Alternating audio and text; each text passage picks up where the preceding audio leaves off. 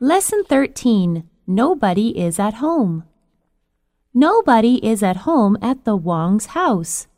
Mr. Wang is working in his office. Mrs. Wang is shopping at the supermarket. Tony is sitting on the bus. He's on his way to the gym. Tina is studying at the library. Rover is not at home either. It's running around the neighborhood. It's not chasing Mrs. Lee's cat. It's chasing Mrs. Lee.